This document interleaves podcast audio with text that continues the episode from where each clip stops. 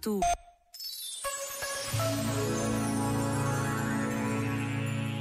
Sobre o mistério de Deus, escreveu o teólogo Alexandre Palma: Deus não é definível, sob nenhuma forma e em nenhuma circunstância.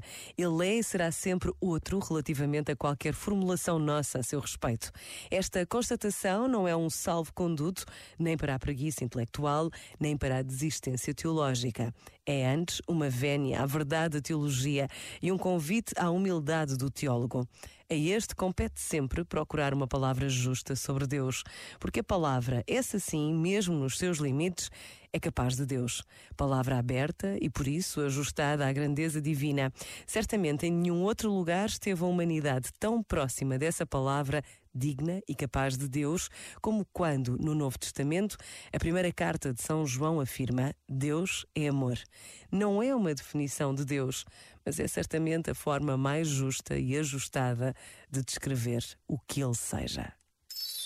Este momento está disponível em podcast no site e na app da RGF.